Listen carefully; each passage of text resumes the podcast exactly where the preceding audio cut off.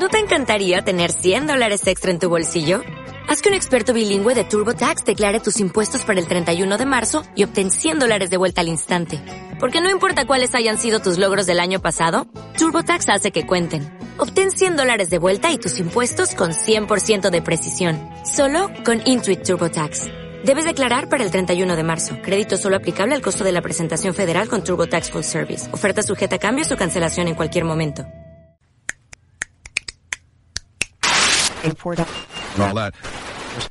Esto es Beso de Cuatro. Hola, yo soy Andrés Puebla. ¿Qué tal? Yo soy Edgar Boulevard. Hello, aquí Henry Brown. ¿Qué onda? Soy Pepe Molero. ¿Beso de cuatro? Sí, obvio.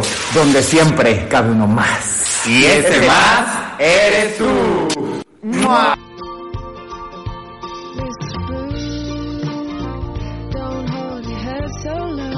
Bienvenidos, ¿cómo están? Muy bien. Acá andamos con un mojito infernal.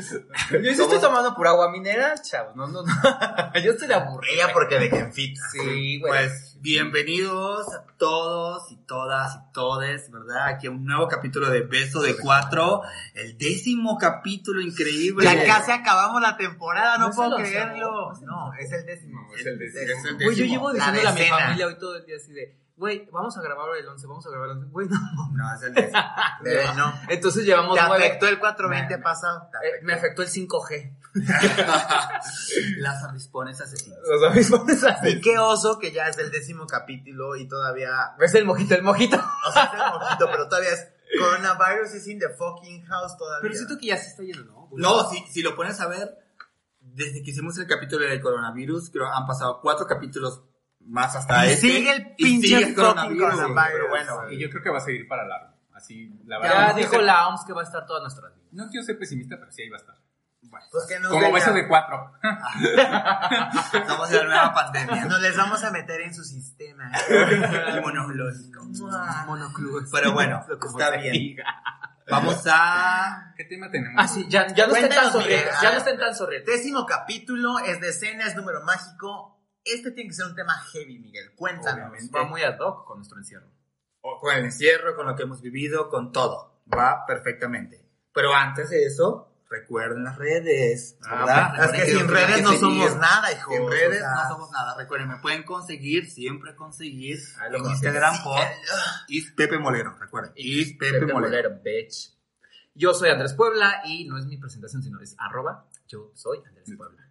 Yo soy Edgar Boulevard, esa sí es mi presentación. y me pueden conseguir como. Ah, ¿ya dices conseguir? Ay, ¿Qué no, imitadora qué tan asco, chafa? qué ¿Qué asco? ¡Qué asco! Pirata. A ver, me ponen. A mí no me Vamos a volver a desde arriba. 5, 4, 3. A mí no me consigan, a mí nada, síganme como Edgar Boulevard. Y pues si quieren acá en confianza, estar en más en contacto en directo, pues ya saben, arroba Henry Brown oficial. Tiene Y- su sello de certificado. Nuestras redes de beso de cuatro.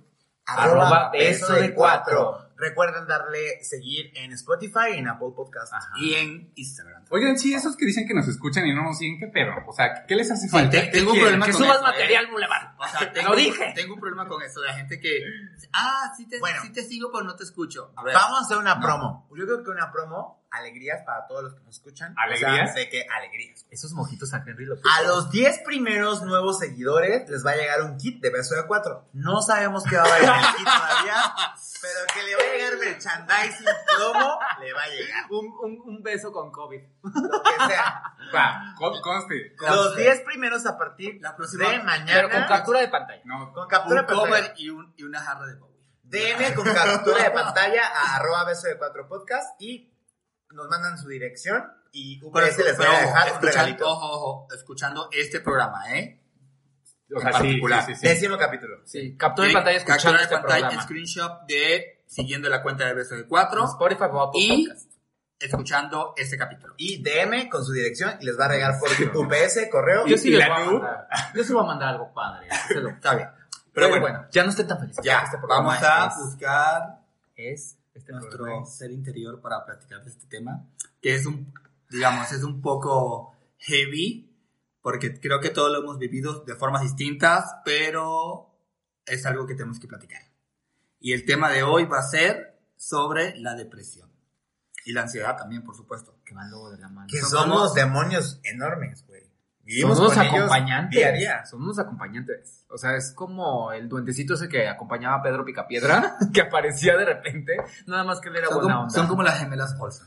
Son como las gemelas Olson. ¿Por qué Ah, las gemelas Olson? Porque van juntas y culeras Ah, a todos lados. Exactamente. Ah, Totalmente. perdón mi ignorancia.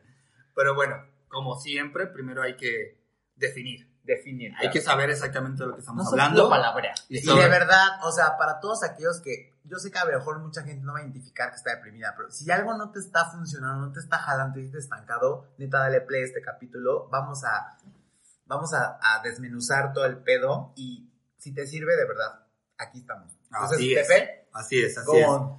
Por eso hay que definir qué es la depresión. En el- la investigación, ¿verdad? Previa, eh, pude, no lo sabía, de verdad que para mí toda la- solamente la depresión era como solamente esa palabra y toda la situación, pero realmente hay dos tipos de depresiones y hay una definición para cada una. Ujú. Está la depresión como tal, que dice que es el hecho de sentirse triste, melancólico, infeliz, abatido o derrumbado. Que esa nos da a todos. A O sea, de todos. hecho, dice, la mayoría de, de nosotros se siente de esta manera de vez en cuando, durante periodos cortos. Todos lo hemos vivido, igualmente como estar a veces felices, a veces estar triste, nostálgico, ansioso. Son como sentimientos que tienes por diferentes situaciones que te van pasando en el día o en la semana o en el resto de tu vida, pero son en periodos cortos. O sea, lo Ok. vives, lo sientes O sea, esta depresión que tú me estás hablando, hablas de una depresión momentánea. momentánea, Es totalmente. algo que Podemos no te afecta, que no se queda. Es como si, por ejemplo, no sé, es como cuando eras niño, ¿no? Y no te compraban el algodón de azúcar, te pusiste triste un ratito. Para el otro día estás bien. Sí, O totalmente. sea, es una depresión O momentánea. terminaste una relación de tres años y te pones melancólico. Es un sentimiento y ya. Pero no es una depresión clínica. Pero es algo pasajero. Eh, Sí, totalmente, es emocional. Y la otra es la depresión clínica, que es ya cuando pasa a otro contexto. Cuando nos aventamos al hoyo negro. Cuando vamos Correcto. al doctor psiquiatra. De hecho, Me tanto así la que la definición comienza con la palabra es un trastorno del estado anímico en el cual los sentimientos de tristeza, pérdida, ira o frustración interfieren con la vida diaria durante un periodo de algunas semanas o más. Es decir, que toma parte de, De tu tu vida. vida. y no solamente toma parte de tu vida, sino comienza a influir Te y a- controla. y te controla y te deja de- te comienza a dejarte de hacer las cosas que Afectar normalmente tu vida diaria. ¿no? haces y ya no las quieres hacer porque Ujú. es esos sentimientos que tienes siempre contigo. O sea, dirían mis amigos, los cristianos y testigos de Jehová, se te metió un demonio. Y Totalmente. te va a acompañar. Así.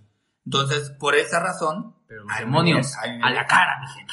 por esa razón, ya que subimos la definición, ahí me, mm, me nace la pregunta, y sobre todo de manera personal sí me nace mucho la pregunta, ¿cómo saber si estoy deprimido? Es que está cabrón. Realmente porque- yo no lo sé. Porque Sí, muchas lo- veces, de verdad, hay mucha gente afuera que a lo mejor no se le dan cosas en su vida y tiene hueva, no hace nada, está triste y ni siquiera es consciente muchas veces, ¿no? O cree que solo tiene sueño y cansancio, Ajá. ¿no?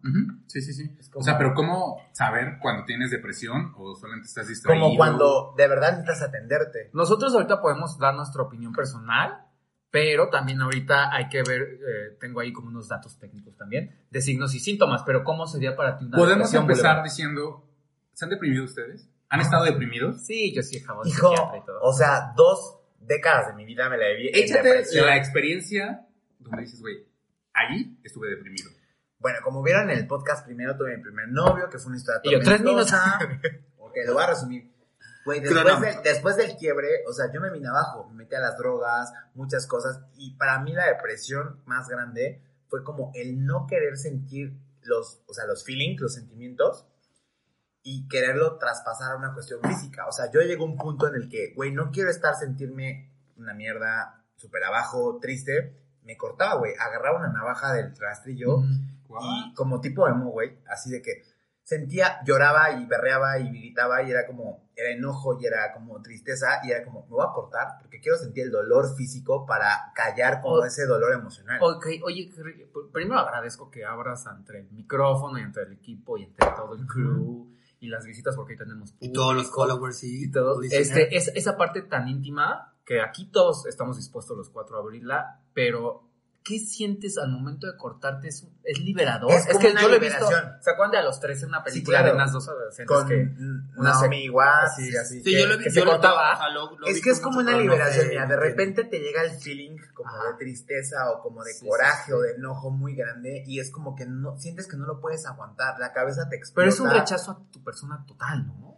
Pues más que a la persona es a la situación, es como piensas que no puedes lidiar con esto y que tu mundo se te acaba y entonces como Es un escape. es como una olla express, ¿sabes? Como cuando metes así el pavo, los frijoles y que la, la bombita está así y de repente es como dices, güey, tienes que liberar esto porque si no, algo va a pasar. Y entonces, lo primero que se me vino a la mente fue como, güey, me pegaba primero, o sea, me metía putazos yo solo. Fue algo natural, no lo Sí, viste en películas natural. nada. No, no, no, Eh, fue era- natural, fue un instinto. No fue un aprendizaje. No, esa era Fue mi una pregunta, cuestión o sea, instintiva. dijiste, yo lo siento, pero nunca lo viste, o sea, No, dijiste, no, no. "Aquí ¿A qué hay gente que se suicida y que Fue se como a los corta". 17, Güey, si fue 18. instinto, está cabrón. Fue instintivo. Y que de ahí viene esa parte cuando una depresión es muy cabrona, que puedes caer en, en una cuestión como de autodestrucción.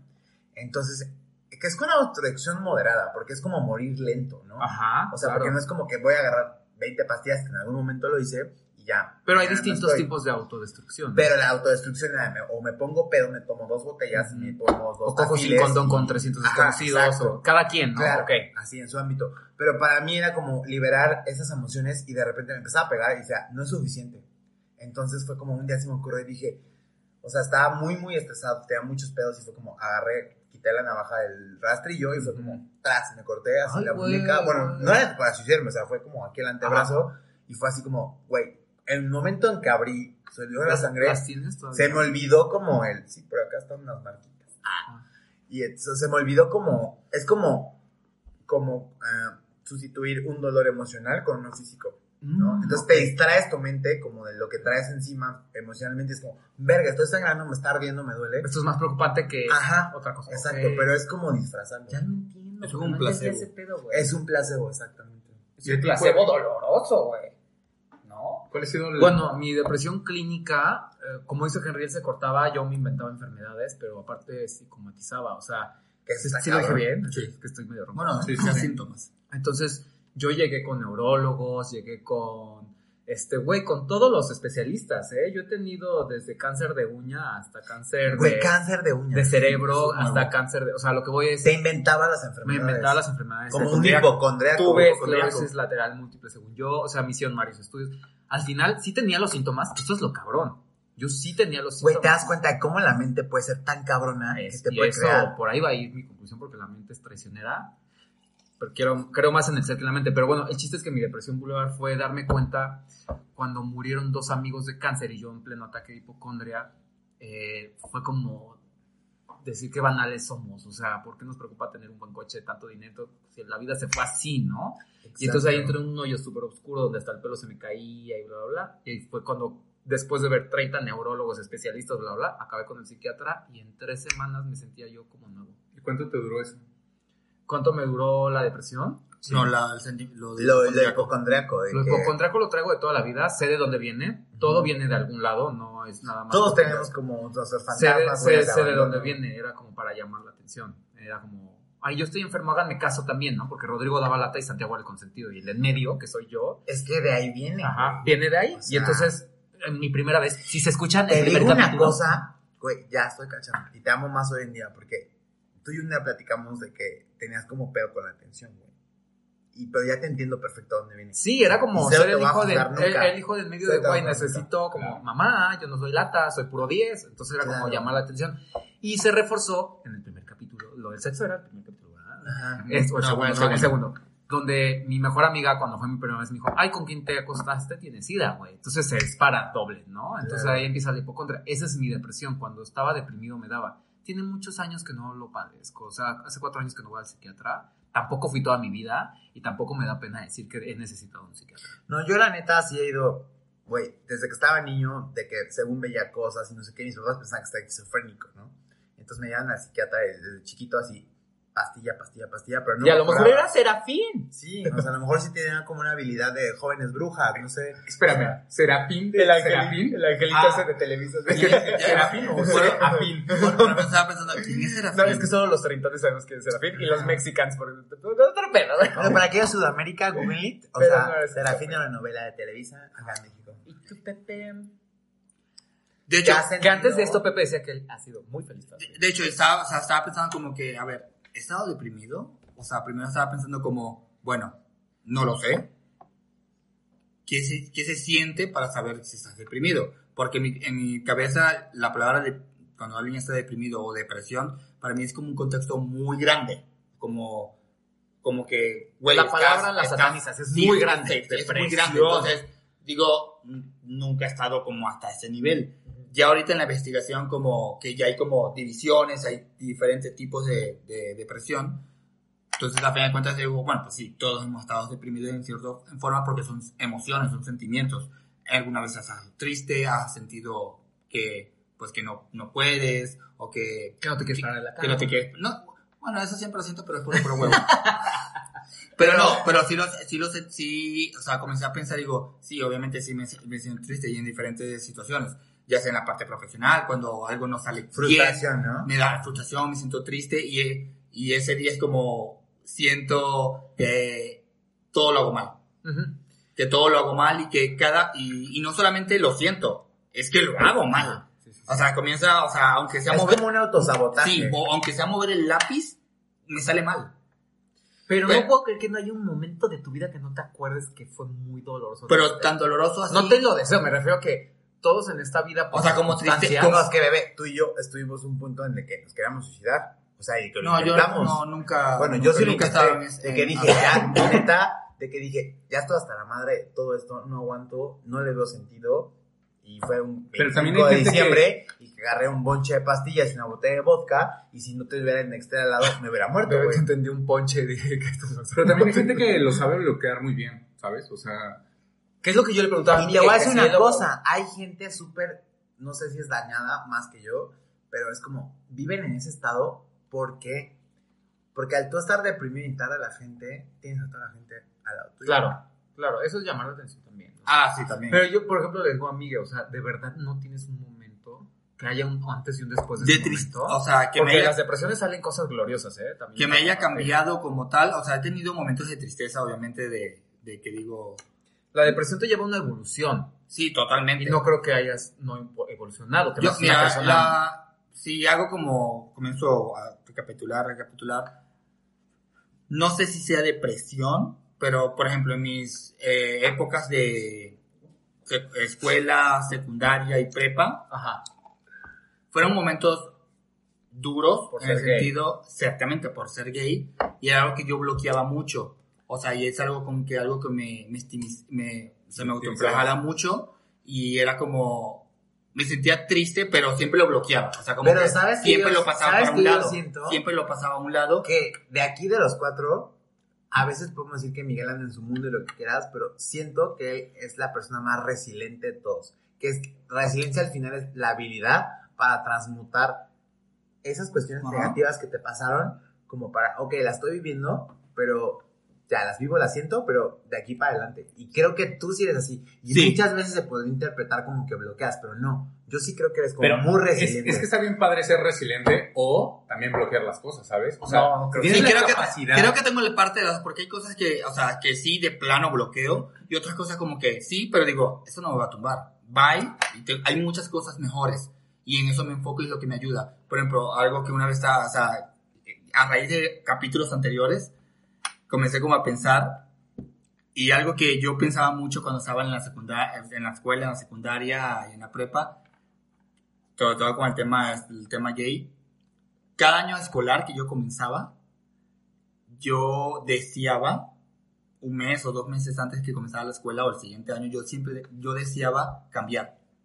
Deseaba como, No voy a ser gay este, este año escolar. sí, exactamente, porque Wow. si todos los años era como deseo, o sea, y hasta rezaba, decía, Dios, por favor, quiero que, que el siguiente año no sea así, para que no me digan cosas o no Claro. sentirme mal. O nunca llegaron, exacto, voy a ese punto, nunca llegaron en un punto que decían, güey, por favor, que este año me toque un bully.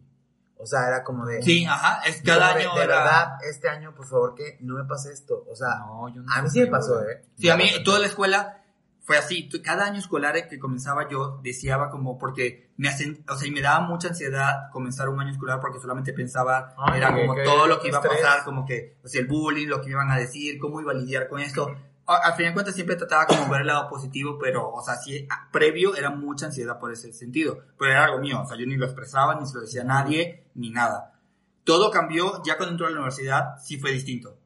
Porque ya, obviamente, entró a otra Es etapa de madurez. es que es un paso bien cabrón. Sí. Cuando estás en la prepa, todos son unos caguengues, güey, bullies, o Mm. sea, es, es el caos. Que para mí la prepa fue la mejor etapa, pero al final es como que tienes que defender a todo el mundo y son como, como que estás súper inmaduro y te crees el amo del mundo, pero eres un pendejo. Sí. Pero no sé qué pasa, güey, cuando pasas a la universidad, como que te cae el 20 que tienes que preocuparte por tu vida realmente y entonces dejas de ver a los demás y de chingar a los demás. O sea, acaba Mean Girls, ¿no? Y es como, güey, me tengo que preocupar por mí, ¿no? Y es como la universidad es otro pedo porque nadie es mala onda contigo. Bueno, yo en la universidad... No, nunca- Pero al final, de verdad que, que no. dice Miguel sí puede causarte depresión porque es bullying y es, es horrible el bullying, a nadie le gusta. Y yo creo que en algún momento todos los hemos sentido diferente el bullying.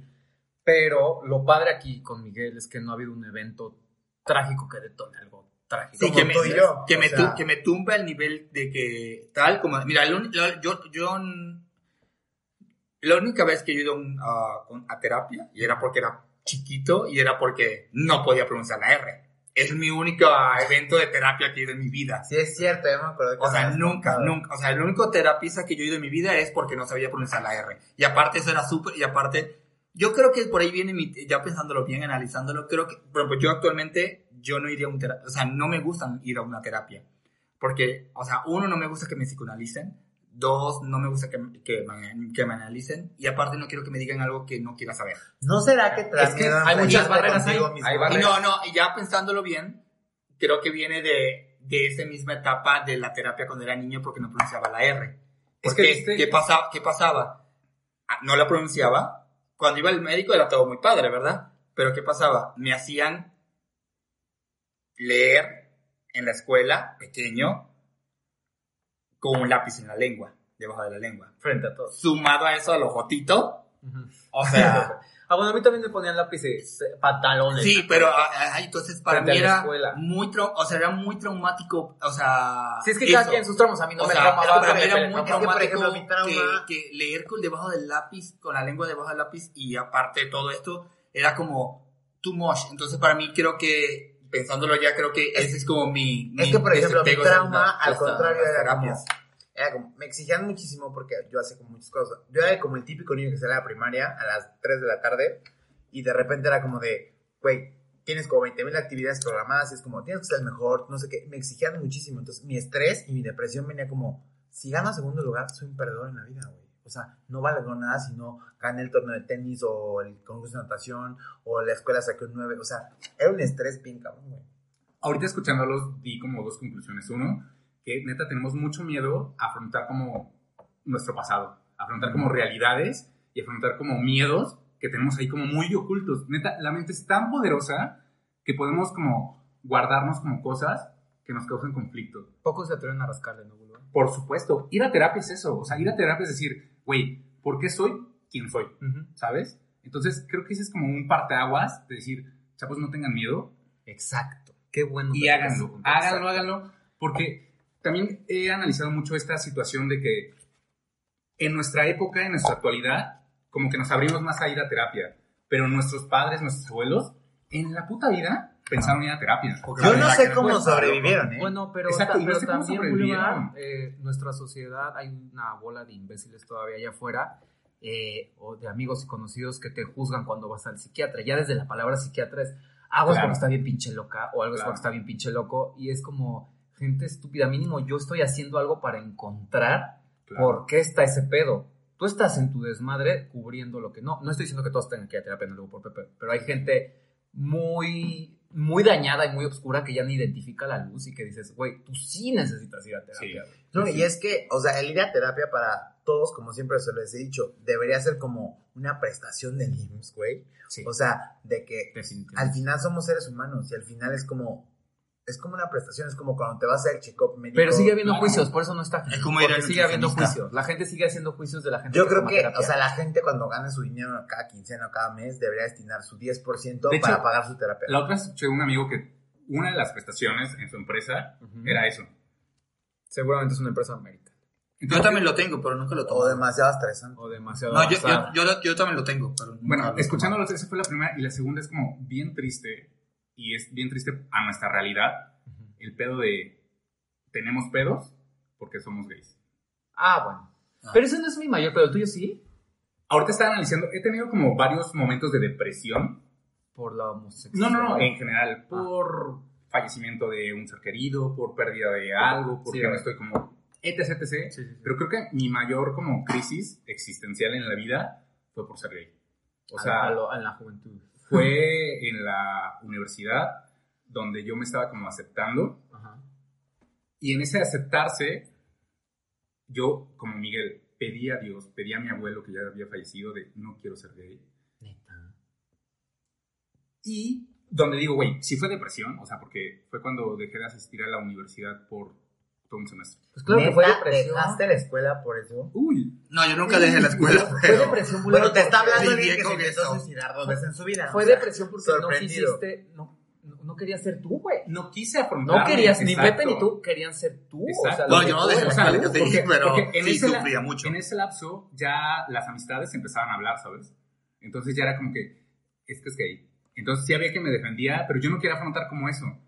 Yo, y entonces empezaba a salir con un dude, pero no quería como Que afrontar. nadie se enterara. Ajá, que nadie se enterara. Y era como, no quiero, pero también me gusta la niña, porque tengo novia, pero entonces también me está gustando un niño. Entonces era como Sí, güey, qué confusión. una cosa en mi cabeza muy cabrona. Llegó a tal grado No, que, bueno, dije, va, me di un break. Güey, dense cuenta que todo este pedo viene como de- desde tu casa, la religión, muchas cosas que dices, güey, nos hubiéramos ahorrado todos estos pedos y Claro. años en terapia si las cosas fueran diferentes, güey. Pues Sí, sí, sí. Y cuando dije, güey, si es depresión, es una vez que me fui a diste el Acapulco. break. Me di un break, fui con mis amigos ¿A dónde fuiste? a Acapulco. Perfecto. Acapulco porque de feño. Baby, oh, palabra. Chilango. Chilango, mis amigos, un viaje, camioneta nueva, nos fuimos Qué bonito. viaje. Muy hermoso todo. Ah, ¿Esa es la historia que siempre he contado? hasta una noche Ah, era nos pusimos muy alcohólicos y O yo sea, terminé tú en Casa de las Flores, tercera temporada. y yo terminé en- con otro amigo de un amigo, Con un amigo de un amigo. ajá, haciendo como cositas. Ajá. Y lo amaste, viste, lo viste, lo disfrtaste. Pero en ese momento ¿Qué mis amigos se hicieron? enteran, No mames. Nos ven, yo me pongo, yo me pongo como, güey, ¿qué pedo? ¿Qué está pasando? Y Neta te cacharon. me cacharon y yo me paro así como todo pendejo, Güey, como no está pasando aquí. Sí, qué incómodo. No, qué invasión a tu privacidad. Y ¿eh? entonces mi amiga le bueno, empieza a él decir, que estaba, él que estaba mi amiga, mi mejor amiga le empieza a decir a este güey, eres un puto, ¿por qué le haces eso a mi amigo? o sea, Ah, una, vie- una vieja. Ajá, yo era o la sea, víctima. Pero Yo- una yo vieja era la víctima. eso. Sí, sí, pero, pero yo... A donde quiera que estés. Pero, No. pero, pero yo era la víctima, era como, güey, pobre de, pobre de mi Joto. O sea, como que si hubieran abusado de ti. Sí, exacto, Ah, porque ella pensó Se eso. hubieran pervertido. Entonces, en ese momento, en ese lapso, me paro y lo que hago es como, hay un balcón en el segundo piso, digo, pues mejor me aviento. No mames, neta. Del bochorno. Agarro a mi amiga, la tiro, la... Por eso por el doceavo piso. No, no, no. Y problema resuelto. Yo tiro a mi Pinche amiga, perra mal hablada. Adiós. yo tiro a mi amigo, va su novio, me trata de taclar, también lo tiro. Como cuando ibas mucho al gimnasio. Conclusión, no era el gimnasio. Era la adrenalina. Exacto. Conclusión, me iban a llevar a bañar. Termino convulsionándome. Ay, güey, no es que también contigo. ¿De qué me estás hablando? Me llevan al hospital, o sea, allí al hospital del, del doctor. Ajá. Estuve ahí como seis horas. Dijeron, si tu amigo no reacciona, se lo van a tener que llevar a tal hospital, pero vamos a tener que poner como cartas en el asunto O sea, tú, legales. tú nunca has sido un coma Ajá, inducido, güey. yo- yo no. Total, Ah. les acorto la historia. Yo al otro día despierto al lado de mis dos amigas. Y es como, el doctor le dijo, es que no lo pueden dejar porque le puede dar como, puede despertar en cualquier momento Le va a espantar. y se va a espantar, entonces ustedes lo tienen que cuidar. Y yo me paro y digo, ah, pues vamos a la playa, ¿no? y todos como, Muy bulevar eso. estás pendejo. O sea, una, una escena de amnesia. así. Total, Pero día, no- esa misma mañana nos regresamos a Ciudad de México. Pero eso te causó depresión post. Eso fue, o sea, fue antes porque lleva de- cuatro fue- meses. fue el detonante de reprimir todo. Fue, ajá, fue antes cuatro meses sin ir ni hablarle a nadie. O sea, llegaban mis papás Aislamiento social. muy, muy, o sea, Que eso es de un hecho, tan aislamiento social que mis amigos de la universidad iban a casa a preguntar por mí. Y era como, no, no está. Pero obviamente no decían que no había ido a la universidad porque... Y tu mamá, está en su closet también. No, Pero me da vergüenza decirlo. lo peor, lo peor que tampoco mi mamá sabía. Pues ya sabe. No, ya, ya, Ya, eso, güey, eso ya ya se lo platiqué, eso ya se lo platiqué. O sea, y después de eso, Es que, pues sí, a veces no hay confianza. con estuve como otros tres meses así. Hasta que dije, basta, y empecé como a tomar cartas en el asunto y dije, güey, pues esto ya no está bien, ¿sabes? O sea, ya me estoy aislando del mundo entero. Sí, Estoy viendo que no estoy saliendo, o sea, yo, mi COVID-19, Lo lo hace- viví hace años. En la depresión que muchos depresivos sufrimos Pero o bueno. sufren eso, ¿no? Un encierro. Escuchando todas estas experiencias, de verdad que te nutre y te hace como pensar y autoanalizar más cosas que a veces de plano no las sabías. O no, sí las sabías, simplemente es que no las tenías como en el momento presente. Pero bueno, para todos ustedes ahí, para que también lo tengan como ahí en sintonía. Pero- hay Síntomas. y síntomas, ¿verdad? Para que se den cuenta, o sea, de verdad. Sí, que no, que no solo digan, ay, a mí me pasó lo que Boulevard o Henry o, o Pepe y, O sea, puede- y puede que estoy deprimido. No, les vamos a decir eh, datos Síntomas, oficiales así. ajá, de signos y síntomas. Bueno, uno de ellos es tristeza o sentimiento de vacío persistentes. Nada me llena, güey, todo el tiempo estoy triste. Puedo Nada ganarme un. Oscar mañana, pero ¿y luego qué? Luego qué. ¿Y qué? Claro. ¿Y luego qué? ¿No? Entonces, tristeza es una de esas. Pero no solo es la tristeza, sino va a- a- acompañado de los que estoy mencionando. Pérdida de interés, de interés en actividades que normalmente nos dan placer, incluyendo el sexo. O sea, que dices, por ejemplo, de que a mí me encantaba ir a nadar. Y ahora me da huevo ir a nadar. O me encantaba coger Me y ahora no estoy cogiendo. A mí sí me ha pasado que, ay, no, qué huevo a coger, güey, y estás todo deprimido y, y te llevas un proceso largo de abstinencia, ¿no? Eh, fatiga persistente, pues sí, todo, todo tiempo. Todo te da hueva. Todo te da hueva. Pérdida de apetito o aumento del mismo. A mí, yo lo pierdo. Las que se comen sus culpas. O sea, las que así de que eran talla cero y que acabaron así en La talla gente con 18. sobrepeso normalmente va a- a- a- con depresión. o Sí, sea. está... un- ¿Tú comes o, o- o dejas de comer? una O las Ah, bueno, no anoréxicas. o las anoréxicas. No, yo al contrario, yo creo que sí como. Yo dejo de comer. Yo sí como. Yo como. ¿Tú comes? Los malditos los odio, yo dejo de comer. Este, problemas para dormir. Puta, güey. Mira, pasa que te vas a dormir, pinche cabeza y mentes, hija de su puta O el madre. miedo a dormirte. Porque el miedo a dormirte. Bueno, yo ahorita no tengo como una depresión. Cabrón, un poquito así. ¿No? Pero para empezar, a mí no me gusta dormir. Porque yo lo veo como una pérdida de tiempo. y Se los he dicho a todos. O sea, a mí un doctor llegara y me diera un chocho y me dijera, Te esto lo tomas. te lo tomas y no te va a afectar nada. Y puedes seguir despierto y haces cosas. Porque para mí dormir es como una pérdida de tiempo. Ajá. Ya sea para la peda, para el trabajo, para lo que sea. ¿no? Sí, sí, es una pérdida. Pero a veces me da muchísimo pavor dormir, ¿sabes? O sea, tengo que dormir con la luz prendida, o sea, me dan las 4 de la mañana y es como, verga, ya, ya pasó la del diablo voy a dormir. O sea, ¿sabes? Como cosas así. Pero al final creo que tiene que ver con eso. Yo me doy cuenta cuando estoy deprimido o ansioso porque duermo de huevos y ahorita llevo unos años ya durmiendo de huevos. Entonces, sí, totalmente trastorno Ah, de sí. no dormir. Tú, tú sí duermes bien. No, te duermes bien tarde, hijo. Sí. No, yo sí, yo, lo yo necesito la cama ya. De hecho, sí. ya No, está. yo sí no duermo mal. Y si salen a las 3 de la mañana, 4 conectados a Instagram, escríbeme, güey, para. Y Porque puedo dormir con ruido, con lo que sea, o sea. Oigan, y el siguiente es emociones planas. Sí, güey. Nada te emociona, nada te motiva. Oye, hijo, fíjate que la próxima semana vamos a ir a ver a tus primos en tal. Mm. Oye, ya te conseguí lo que me habías pedido con tanta insistencia. Mm. Mm. ¿No? Sí, o sea, ya todo llena. es plano, güey. Todo es llena. plano. Oye, está el güey más guapo y quiere contigo. Mm. O el güey que te gustaba. Mm. Pero una es pregunta, o sea, ¿tengo que tener todos para saber que estoy... No, no, no, no, no. no. O sea, con que uno No, tienes que tener más de tres. Más, de tres. Escuchen, más de tres. Ah, más de tres. Antisocial, ¿qué es lo que decía? Que te aíslas, que te aíslas, que te haces ermitaño. O sea, Problemas físicos, ese es el mío.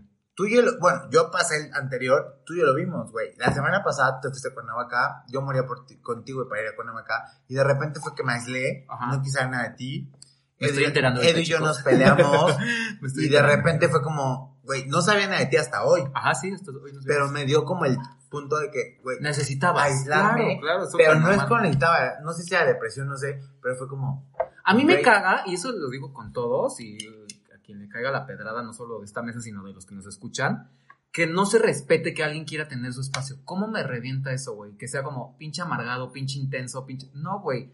nos vemos de lunes a lunes, güey. Yo se los he dicho aquí a los de la mesa y es como, güey, yo sí necesito hacer ejercicio en casa, comer bien, dormir mis horas, este, ver, cosas del trabajo y de repente es, no quiso jalar hoy al desmadre, pinche amargado. Y güey, no, no estoy ni deprimido ni nada, simplemente es su sana distancia no solo para el COVID, sino es para todo. Entonces, aunque a veces la gente parezca antisocial, no la quieran meter en esa, en esa Claro. cajita, porque también se, se vale un espacio, ¿no? Sí, sí, sí, pasa. Pasa y hay que no tomarlo mal. Y problemas físicos es el que sigue, perdón. Yo ya estoy sacando mi, mi coraje de unos problemas físicos. Es, los es- problemas es la- lo que a mí me pasaba, la hipocondria, que te empieza, o que te da cefalias, o que te da Te este, somatizas, ¿no? dolor de estómago. Bueno, no, no- no necesariamente tiene que ser la hipocondria, pero sí que empieces a sentir dolores, achaques. Sistema nervioso empieza como a colapsar también, porque generas cortisol y bueno, muchas cosas que afectan. O lo que dicen que la esclerosis múltiple viene detonado de una cuestión Sí, de presión. sí que la... No, no, no, no, no, ¿cómo? Bueno. Toca madera. Pensamientos suicidas. Bueno, esto es lo que estaba comentando Henry. Ustedes nunca. No, bueno, nunca. ¿no? ¿Tú? Bueno, Sí. yo ¿Tú dos sí? veces. Boulevard sí. Yo dos veces. yo sí. Yo nunca lo intenté, yo solo me metí y encontré así. Yo nunca porque ¿Cómo tengo miedo a la muerte. Pues, Le tengo no- pavor. Le tengo pavor. nunca, nunca en mi vida. Yo te voy a decir una cosa, la muerte yo no le tengo miedo, lo único Ay, que siento súper feo es como, para mí es como, si me muero voy a dejar de vivir cosas, o sea, desde la pendejada más grande como de, no voy a ver el nuevo disco de Britney, ¿sabes? Ah, Britney, yo creo que ya no o no voy a conocer estos países, o no voy a decir COVID se va a chingar al mundo, o sea, es como para mí el miedo no es de morirte, sino como el de dejar no de, vivir cosas. No, a mí el de no existir sí me causa ansiedad. Que de ahí vamos a la ansiedad. Híjoles, no, pues es que Matrimonio conecta- perfecto, ¿no? Se conecta, y es que si te dan las dos, depresión, ansiedad, no, pues mira, hijo, vete a internar. O sea, Pues todos normalmente tenemos las dos, ¿no? una detona a otra, muchas veces. Una detona a otra. Pero bueno, qué pedo con- Pero bueno. Esto bueno, es es- es- Hola. No, pues bueno, es que la ansiedad viene de una, de un, o sea, de un sentimiento muy básico del ser humano. Es el miedo de hacer las cosas o de vivir las cosas, pero en un punto, por ejemplo, como más allá. Ajá. Es como que te quedas estacionado en este miedo. Tú decías hace rato, y estábamos platicando antes de grabar, Ajá. de los jóvenes de las cavernas, bueno, los jóvenes, bueno, la gente de las cavernas, ¿no? Los cromañones, o sea, toda esa parte. Era como, hoy vamos a salir a cazar. Puta, nos, nos salió un tigre, nos está correteando, corre, le dijo, así de, no mames, nos va a comer. O sea, es como instintivo, es, es un senti es como un feeling instintivo. Pero ¿qué pasaba, no? La libraron, se fueron, dos se murieron, no sé qué, sí lo sentimos, pero es como, ya fue, el aquí y el ahora, ya lo pasamos, lo libramos, nos chingamos al jabalí o al pinche mamut, pero hay gente que crees que se queda con eso, con ese sentimiento de, de, de, de estrés, de miedo, Supo- suponer. de que dice, no, es que Imaginar mañana, vamos a ir a cazar, y qué tal si me tropiezo y el tigre me come, güey, y de que, qué tal si me voy a morir de hambre porque no cazo nada, entonces, la ansiedad es como el pedo de no vivir el aquí y el ahora. Es como preocuparte de una situación que estás viviendo hoy en día, pero la traslapas a tu futuro. O sea, es como encerrarte en este pedo. Y es en ese mismo ejemplo de los cavernícolas, cuando generas esa ansiedad o esa adrenalina para correr del peligro, eh, ahorita ya no somos cavernícolas ni corremos del peligro, y entonces a veces no hay peligros inminentes, pero tu cuerpo libera cortisol y es cuando te da un ataque de pánico, porque no estás corriendo, no estás huyendo y estás contenido ahí, y toda la energía y todos los Y químicos que suelta tu cuerpo hacen y provocan un ataque de ansiedad. Ya te compraste ese boleto. O sea, es como... Y aparte, mira, para todos mis ansiosos que están afuera, sorry con lo que les voy a decir, es algo que no se va a ir, güey. Cero se va a ir. No se o va. sea, es algo que tienes que aprender a vivir con. y a identificar. y a identificar. O sea, es por ejemplo, tipo cuando te marca tu jefe, ¿no? O sea, que me mandas el reporte, no sé qué, y tú así de, güey, ¿por qué en vez de no hacer el reporte súper bonito y así, estás de, verga? O sea, ¿qué tal si lo hice mal? Y es que me va a correr. Es como, güey, para un segundo y es como, confía un poquito en ti. Si lo hiciste bien, pues confía. O sea, no pienses como a futuro de cosas No negativas. supongas. No De algo que no supongas. sabes. Pero va muy de la mano con tener confianza con uno mismo. Sí. Va muy de la mano con tu autoestima, va muy de la mano con la confianza que tengas en ti. También de que hagas, de lo que, de lo que hagas y lo estés haciendo, te sientas feliz de lo que estás haciendo. Y es que aparte también hay un tema que, esta frase la amo, que muy poquitos en la vida lo he hecho, pero es como, aprende a desprenderte de las cosas que no puedas controlar. La ansiedad viene de eso. Hay cosas en esta vida que no dependen de ti. Como ir en un avión. Exacto.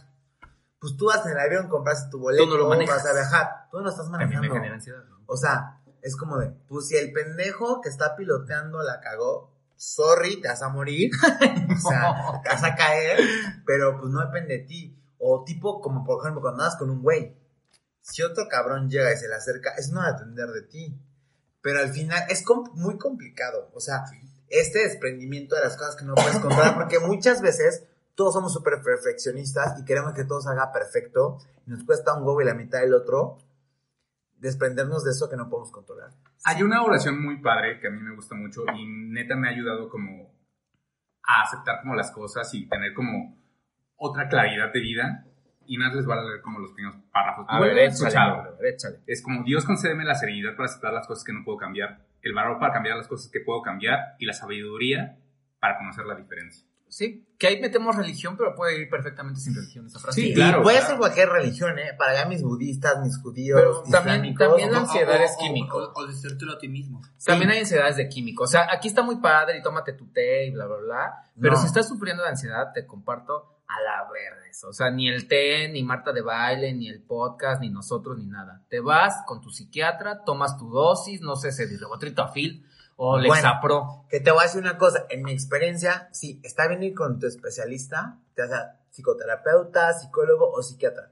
Yo en lo personal estuve muchos años en psiquiatra, me daba chochos, ¿no? Andaba bien drogado, güey, pero llegaba un punto en el que no sentía nada, ¿sabes? O sea, era como, no me está resolviendo el pedo, simplemente me está haciendo como bloqueando Bloquear. los malos sentimientos. Pero te nivela a cierto punto en mi experiencia y ya de ahí partes a la terapia Sí. normal. O sea, sí a veces no te tienes que quedar en eso. O sea, sí lo necesitas como para regular esa parte química cerebral, pero no te puedes quedar en eso, porque si no te vas a quedar como en modo robot. Es que, no por está ejemplo, mal llevar Miguel- tiempo. Pepe sí produce serotonina. Él me dice, yo no sufro tanto de depresión y de ansiedad. Sus dendritas tienen las ramitas y hay un gel que se llama serotonina que comunica las ideas. Ahí viene lo químico, no solo échale ganas. ¿eh? neurona, Nunca neurona. le digan a un depresivo Ay, échale ganas. odio esa palabra, échale ganas. ¿Tú crees que un depresivo no le está echando ganas? Si no le hubiera echado ganas, ya se hubiera matado, güey. O sea, Y hasta los que se mataron le echaron ganas. Sí. A lo que voy es, tienen las dendritas, ese gel comunica. Hay, hay personas que no tienen tanto ese gel, entonces las ideas se estancan. Ahí viene, la, en mi caso, el hipocondriaco, ¿no? Me voy a morir, me voy a morir, me voy a morir. Mi jefe me odia, mi jefe me Y odia. está rumiando esa idea todo el Y tiempo. Pepe tiene su gelecito de dendritas muy bien ahí conectado. Entonces dice, Mi, je- mi, mi, Pepe mi jefe se enojó. Ay, pero mira ese nuevo video que me gusta. Y se, ahí se murió. Entonces sí hay cosas de químicos, no solo de tecitos y, y- y- y de budismo y demás. Todo No. va de la mano. Y de... Tu, tu, tu, tu- tu profesional, tu, tu meditación, tu, o sea, tienes que hacer todo un kit Un equipo. depresión y antiansiedad. Y es que, o sea, ir con el psiquiatra no es que estés mal, estés loco, te van a, así como, no lo vean como ese cliché de que te recluían en los 60 en una clínica así de que, tras, ¿no? Vayan, o sea, experimentenlo, no se queden con eso. Yo les recomiendo muchísimo terapia de hipnosis con algún profesional. Es como una, es una ¿eh? meditación muy grande porque Quiero. al final es una introspección en ti y te ayuda muchísimo a encontrar los porqués y para qué de cosas que vienes arrastrando, que no tienes conscientes, que necesitas volver a vivir para superarlas. Va, perfecto. Wow. Tremendo programa. Tremendo programa. De verdad, que nos hizo así como pensar, ir muy atrás y comenzar a... Toca fibras. No, y que nos sobra tema, ¿eh? O No, sea, sí. Ya, ya como a acabar, acabar, acabar, acabar más en los adentros de, de nuestras vidas, cerebros, químicos y todo. Todo. Entonces, Todo, todo. yo preguntaría, a ver, luego de todo lo que hemos platicado, de las experiencias, de la parte teórica, de Marta de baile también, ¿verdad? Que siempre nos ayuda por ahí. nuestra sensei. Nuestra sensei. Eh, ¿Cuáles serían las conclusiones? A ver. Comienza tú, bebé. Yo podría decir que mm, no tengan miedo a ir a terapia. Creo que sí es algo necesario y como lo comentamos hace rato y Henry lo mencionó, creo que es algo que tenemos que empezar a ver como algo normal. O sea, tenemos que empezar a verlo como ir al dentista, ir al doctor. Es más, hasta irte a hacer un pinche corte de cabello. Pero ir a terapia no solamente te va a arreglar como lo exterior, también lo interior. Y cuando uno está bien por dentro, eso se ve por fuera. Entonces, sí no tengamos miedo a ir a terapia. Y, Y no juzguemos. Sí, exacto, no juzguemos y también dejemos que nos importe tanto lo que digan las demás personas. En el momento en que digas, güey, yo quiero, güey, hazlo. O sea, no pasa absolutamente nada. Creo que todos debemos ir a terapia. Sí, esa es como mi conclusión. En verdad, creo que todos tenemos que ir a terapia. terapia. Pues en mi caso, mi conclusión sería de, bueno, yo le he pasado muy mal, muy bien, todos los sentidos, ¿no? Mi conclusión es, de verdad, si te sientes mal, a veces no quieres como contarle a nadie, pero, güey, a cualquier persona que tengas, no te va a resolver los pedos, porque no te los va a resolver, porque no es Dios para resolvértelos. Pero a cualquier persona, yo creo que lo primero es identificar que estás mal, darte cuenta que estás mal y pedir ayuda. Sea tu mamá, tu tía, tu amigo, tu hermano, lo que sea, pide ayuda. Ellos no te lo van a resolver, pero a lo mejor te van a canalizar con alguien que te va a ayudar. Llámese un psicólogo, llámese un psiquiatra, llámese un, hasta un chamán, güey. O sea, porque a veces, de verdad, Lo que te haga bien, güey. lo que te haga bien, Punto, lo que tú creas. Es más, si quieres vete a ver a la Santa Muerte, la bruja, el santero, lo que quieras, güey Lo que a ti te sume. pero es algo que te ayuda a estar bien. Y no tengan miedo, o sea, de verdad, es como, se vale estar en el hoyo, se vale estar cavando fondo, se vale estar cagando mierda, cagándola. Si lo ha intentado irse a este mundo, pues no importa. El punto es como, siempre hay una luz, o sea, siempre hay una luz y siempre habrá alguien que te va a tender la mano. Entonces es como, identifiquen estas partes. Y al final venimos a esta vida a estar contentos, o sea, a disfrutarlo, ¿no? Pues a Entonces, vivirla. Ujú. Pues mi conclusión es que ya estando en estas depresiones y en estas ansiedades hay un aprendizaje enorme ujú. y que de repente cuando salgas de ese hoyo vas a sentir que tus amigos o algunos de tus amigos o algunos de tus familiares se quedaron atrás y no es porque tú seas más inteligente o no, simplemente evolucionaste, Exacto. te permitiste estar en un lugar oscuro en el que te diste cuenta que el dinero no es lo más importante de este mundo, que el físico no es lo más importante de este mundo, sino valorar tu vida. Y valorar tu vida te lleva a apreciar las cosas más pequeñas y estúpidas que parecieran. Y entonces, esa depresión a mí me dio 10 años de madurez y de evolución, en mi caso, y ahora hay cosas que ya no me tan, o sea, ya no me, ya no me da miedo que me vayan a despedir mañana, ya no me da, ya no estoy de hipocondriaco, ya no me da miedo que un amigo me deje de hablar, ya no me da miedo Que un que, ligue te manda a la verga, güey. ya no me sea, da miedo lo que diga, o sea, esa depresión me ayudó a enfrentar una, la muerte y me ayudó a enfrentar a lo que me pueda decir los demás de mí o su opinión, que me dejó de importar muchísimo a partir de eso, y, a- y aprender a valorar lo que realmente vale la pena, que es vivir la vida con bajas y altas. Esa es mi conclusión. Perfecto. Pues yo tengo conclusión y compromiso. Va, primera conclusión. Deprimirme. Mi conclusión es que se vale sentir todo lo que quieras que pase por tu cabeza. Si, estás, si sientes que estás deprimido, si estás como yo que dices, ah, creo que nunca me he deprimido, pero si has, has tenido como sentimientos, emociones, creo que lo más importante es, es aceptarlas, identificarlas, hablarlas. Creo que el hablarlo y comunicarlo con las personas, indiferentemente si ellos te, van a, te vayan a dar una solución, un buen consejo o lo que sea, o simplemente ni te presten atención, pero el momento que lo hablas, que lo sacas de Lo tu haces si- consciente, sí, ¿no? Sí, que lo sacas de tu sistema, de verdad se siente la diferencia. Sí se siente. Comienzas a identificar y comienzas a pensar, este es este es el camino que debo llevar. Dos, esas personas que están como existen, están deprimidas, ya sea la depresión que todo- todos vivimos o la clínica, creo que ya ahorita que estoy, me me venían hablando, estaba como analizando, todos tenemos algo bueno que hacemos siempre somos excelentes en algo, aunque sea, puede ser algo muy grande, puede ser algo muy algo. chiquito, pero tenemos algo que lo hacemos bien y que hay gente externa que ve que eso lo haces muy bien. Entonces, creo que la clave es concentrarte en eso, en eso que haces bien, porque es, creo que es la pauta que te ayuda para ver la luz. Y como compromiso, yo que como me comprometo a ir a una terapia. Muy bien, Miguel. Bueno, Bueno, y- hablando de terapeutas. Porque quiero, o sea, porque ahorita estoy en una etapa de mi vida, por eso me pinto el cabello. también. Ujú. Porque dije, o sea, es, algo que sí- Cambio. a- es siempre algo que había querido hacer y nunca lo había hecho por miedo, por lo que quieras. Y, este, y ahorita estoy como una etapa, una nueva etapa en mi vida y como que lo quiero hacer, lo quiero vivir, y me valen madres. Claro. Entonces, pues, ah, pues voy a una terapia porque pues Claro, no me voy a quedar con las ganas, a ver. Bueno, pues, puede ser que salga y diga, ay, yo te voy a recomendar a uno. bueno, puede ser que diga, qué bueno. O sea, no es comercial, pero sí les voy a recomendar a uno muy bueno. Aquí en Querétaro, que él también está en DF en Querétaro, se llama, búsquenlo en Facebook, Alejandro Mamutov, con doble F. Es un psicoterapeuta, psicólogo muy bueno, que lleva mucha cuestión de simbología en la vida. A mí los últimos meses me ayudó muchísimo a superarlo. Entonces, búsquenlo si quieren terapia Búsquenlo. con él. Alejandro Mamutov. Y también, si no tienen al alcance un experto, quítense la venda de los ojos y ayuden a la gente que está alrededor, no se ensimismen y identifiquen cuando alguien en tu entorno está mal, ¿no? Deprimido. Sí, va. Pues esto, oye, es un difícil tema que queremos no hacerlo solemne ni pesado, pero como que la energía se pone, ¿no? No, y nos faltó, nos faltó dos horas tensa, más. Se pone tensa y... este, Pero bueno, Pues hay que vibrar bonito y neta no solamente con vibrar se van a arreglar los problemas, pero pues también Pero sí facilita. Arriba los Facilita. Y acuérdense, Facilita. esto es un foro abierto. Si se sienten mal, tristes, deprimidos, ténganos la confianza, mándenos DM, ya saben, las redes, todo. Les vamos a ayudar, de verdad. Así es. Pues perfecto.